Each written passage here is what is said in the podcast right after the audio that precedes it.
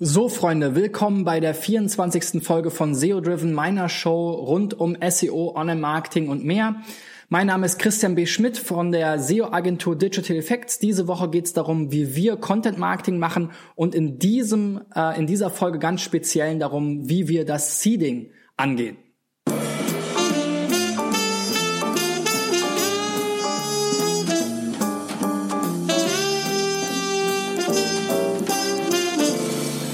Ja, und wenn wir unsere Landingpage fertiggestellt haben, also den Ratgebertext verfasst, mit dem Kunden abgestimmt und das Ganze visuell vielleicht mit einer Infografik oder sogar mit interaktiven Elementen ähm, aufbereitet haben, dann sind wir so weit, dass wir eine coole Landingpage haben zu dem Thema, die das holistisch und ähm, attraktiv ähm, aufbereitet. Und äh, wir hatten ja schon mal in der Vorbereitung darüber gesprochen, dass wir uns schon im Vorfeld Gedanken gemacht haben, wie können wir jetzt Leute angehen, wen wollen wir eigentlich angehen, der das Ganze auch weiter verbreiten kann. Das heißt, das ist auch da schon mit, ein Stück weit mit eingeflossen. Vielleicht haben wir sogar schon die ersten interviewt im Vorfeld, um dies in den Content mit einzupflegen. Für Seeding gibt es so verschiedene Hebel, man kann natürlich klassischerweise so ein bisschen die PR- und Blogger-Relations-Schiene fahren. Das machen ganz viele. Das ist ähm, auch ein Teil unserer Arbeit, aber nicht der Hauptteil. Ähm, da geht man natürlich dann einfach auf passende Blogs und Websites zu, spricht diese an und stellt denen den Content vor.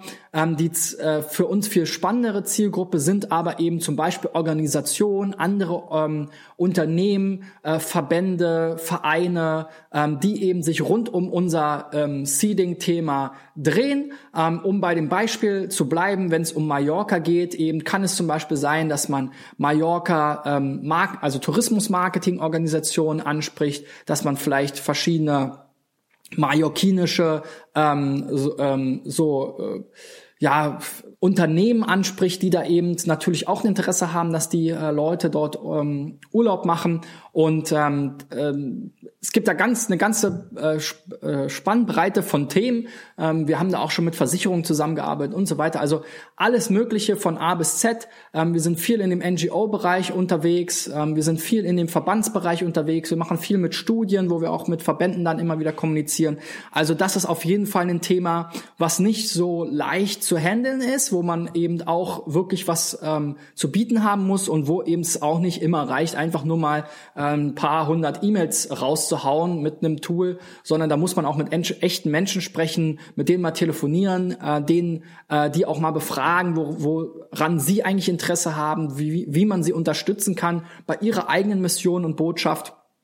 Und das ist eben ein ganz wichtiger Teil von diesem Seeding. Wenn es also klar ist, und das haben wir im Vorfeld festgelegt, dann gehen wir natürlich äh, dahin und gucken, ähm, wen wollen wir ansprechen. Wir recherchieren also ähm, die Listen, ähm, äh, die wir dann eben ähm, im Nachgang eben kontaktieren wollen. Wir recherchieren die Kontaktdaten zu den Leuten, Telefonnummer, E-Mail-Adresse und wir bereiten natürlich schon auch gewisse Textbausteine, einen gewissen Telefonleitfaden vor, so dass wir eben auch wissen, was wollen wir den Leuten eigentlich schreiben, ähm, wie wollen wir sie eigentlich ansprechen, was können wir ihnen eigentlich anbieten, ähm, sozusagen. Wir bezahlen für die Links nicht, aber wir bieten natürlich irgendwo ein Stück weit Kommunikationsleistung gemeinsam an und ähm, äh, Inhalte, die das gemeinsame Thema voranbringen. Und das ist eben dann auch der spannende Punkt, weil sie eben selber ein Interesse daran haben, dass das Thema eben irgendwo publik publik wird, ähm, ähm, sind sie auch viel eher dazu bereit, das Ganze eben natürlich mitzutragen, mitzupromoten. Ja, wir haben zum Beispiel mal eine Kampagne im Bereich ähm, vegane Ernährung gemacht und da gibt es eben ganz viele Organisationen, natürlich auch Blogs und so weiter, die das Ganze auch als Mission sehen, die Menschen da draußen von der veganen Ernährung zu begeistern und zu überzeugen. Und wenn man da ein Produkt hat oder eine, eine äh, Kampagne hat, ähm, einen Ratgeber hat, ähm, entsprechend das aufbereitet hat, dann äh, läuft man da tatsächlich tatsächlich ein bisschen noch offene Türen ein, die eben ähm, äh, weil eben die Leute wirklich eine Mission haben und nicht nur plump irgendwie ihren Kram verkaufen wollen. Also wenn man sich diese Mission der anderen eben auch mit zu eigen machen kann, da sozusagen so eine Allianz bildet, dann ist es ganz klar, dass man da einen größeren Erfolg hat, als wenn man einfach nur plump irgendwelche Websites anspammt. Gut, Ähm, in diesem Prozess ist eben auch ganz wichtig, dass man da nicht sich sozusagen von dem, vom ersten, von der ersten Kontaktaufnahme dann entmutigen lässt. Die Regel ist, dass man erstmal keine Antwort bekommt, dass man vielleicht erstmal niemanden erreicht, dass man sich vielleicht erstmal ein bisschen durch ähm, telefonieren und durchhangeln muss zum richtigen Ansprechpartner. Das sind also mehrere Schritte, da muss man dranbleiben. Da muss man auch sozusagen ähm, konsistent bleiben in der Kommunikation. Also es macht keinen Sinn, wenn irgendwie fünf verschiedene Leute sich irgendwie beim gleichen Unternehmen melden oder beim gleichen Verband, sondern muss es einen festen Ansprechpartner geben, der die eben auf seiner äh, ähm, Liste hat und die eben entsprechend abarbeitet und versucht, denen eben auch was anzubieten. Was auch ein sehr großer Hebel ist, ist natürlich, wenn man immer Exklusivitäten hat. Also wenn man entsprechend ähm, exklusive ähm, Inhalte hat, die man anbieten kann oder eine exklusive Partnerschaft vielleicht in dieser Kampagne, äh, dass man dann eben vielleicht von oben sozusagen vom relevantesten Verband sich immer weiter nach unten arbeitet, dass man da auch Fristen setzt, also sehr auch ein bisschen vergleichbar mit der PR-Arbeit, also dass da Sperrfristen gibt, dass es vielleicht auch eine Frist gibt, bis wann sie sich melden müssen, damit man dann eben den zweiten angehen kann. Man sollte da nicht unbedingt sozusagen parallel zu viele gleichzeitig angehen, sondern wenn man was exklusiv anzubieten hat, dann entweder in verschiedene Facetten aufspalten und dann parallel anbieten oder eben wirklich von oben nach unten durcharbeiten. Und es gibt in der Regel so viele Verbände zu jedem Thema, gerade in Deutschland, da wird man immer einen finden, der irgendwie Bock hat, da mitzumachen und wo man vielleicht gerade äh, zum richtigen Zeitpunkt kommt.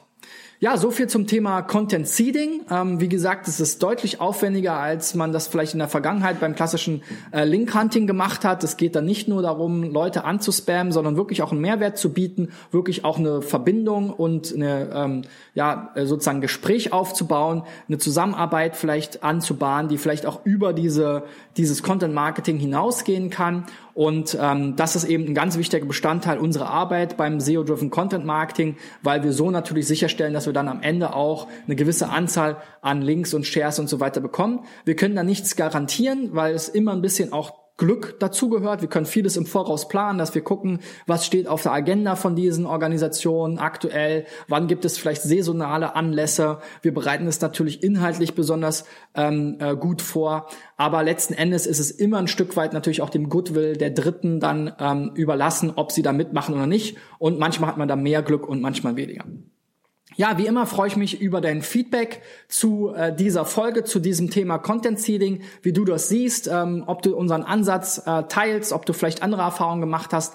Ähm, also kontaktiere mich gerne ähm, über die ähm, einschlägigen Channels, äh, insbesondere Facebook ähm, natürlich oder Xing oder LinkedIn. Du kannst mich natürlich auch gerne klassisch per E-Mail oder Telefon erreichen. Das findest du bei uns auf der Website, die Kontaktdaten dazu. Wir haben auch eine Case Study zu dem Thema, wo wir nochmal beschreiben, was wir da alles gemacht haben, was das im, im Detail gebracht hat. Geh dazu mal auf digitaleffects.de slash Case Study und zieh dir das rein.